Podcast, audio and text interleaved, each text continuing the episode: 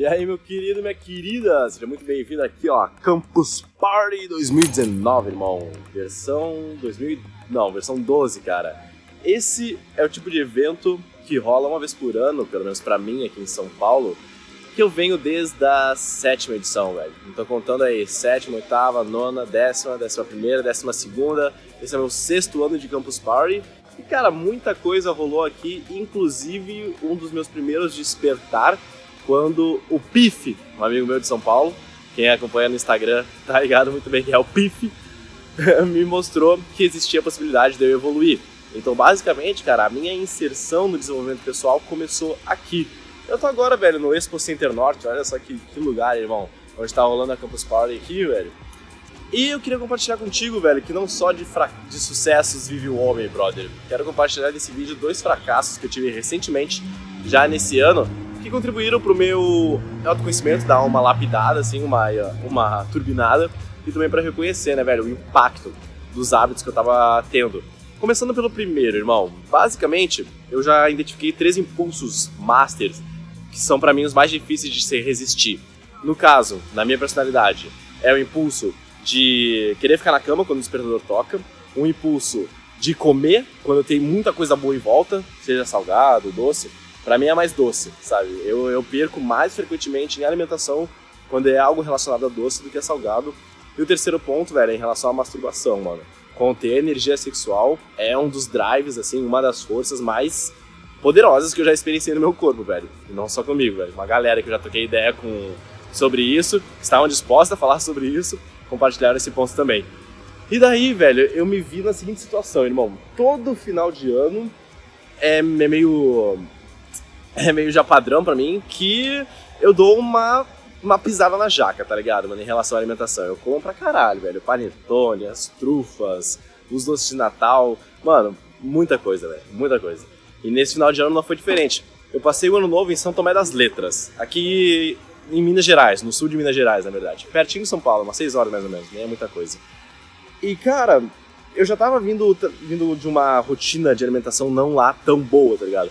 Eu ainda assim, com certeza, consumia os alimentos bons, alimentos saudáveis, mas a frequência de alimentos que não eram tão saudáveis assim também era maior decorrente dessa época, sabe?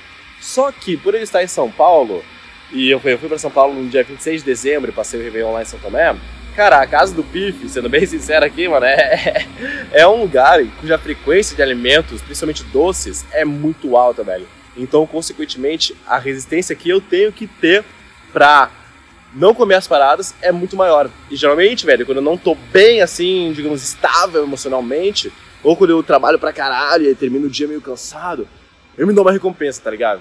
Só que era frequente lá.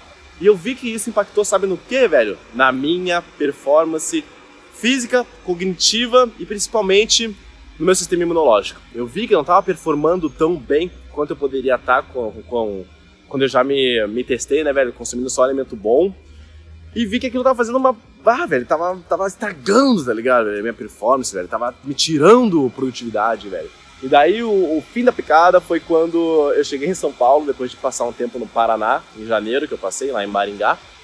Uh, voltei para São Paulo e, mano, eu tive uma, uma um pequeno índice de pré-amidalite, tá ligado? Acho que foi uma pequena infecção na garganta. Tá ligado quando tu olha tua garganta tem uns pequenos pontos brancos aqui, velho? Parece que de pus, sabe? Parece que tá surgindo alguma coisa, eu comecei a ter, velho. Daí surgiu uma aqui, depois duas aqui, depois essa aqui ficou maior, ainda fiquei com um pouquinho de febre.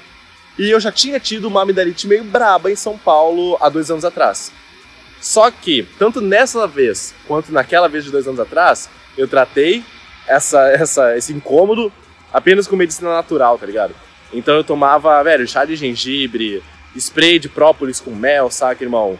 Bastante meditação em prol da cura, gosto de fazer isso, sabe? Ficar parado, focando as minhas energias em imaginar as células do bem combatendo as células da infecção, a infecção sumindo aqui, seja lá o que seja. Mano, depois de uns 4, 5 dias, em ambos os casos, eu tava 100%, sabe? Então, bah, velho, me deu um baita, um baita gatilho assim, pô, irmão, tô comendo. A frequência de alimentos ruins está sendo alta na minha vida nesse momento. Eu tô sentindo o peso disso pra acordar cedo, pra me manter focado, sabe?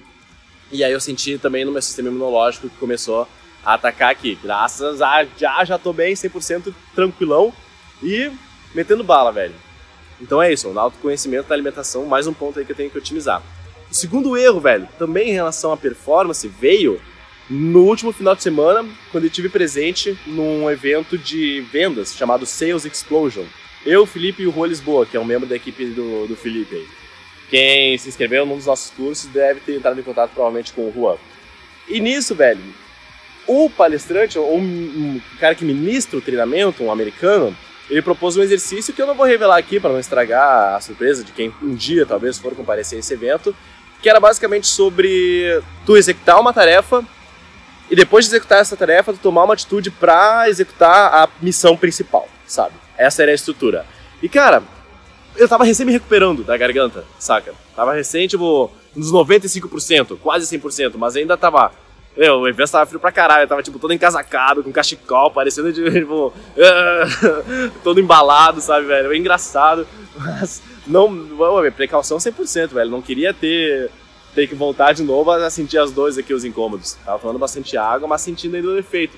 E daí, por eu estar assim, velho, meio debilitado, em decorrente de eu estar com uma alimentação ruim, eu acabei não fazendo nem a, a atitude, nem a, a missão, sabe? E daí no final o ministrante chegou e disse: quem fez e conseguiu, quem ao menos tentou e quem não fez nada, né? Para pedir para o pessoal se levantar.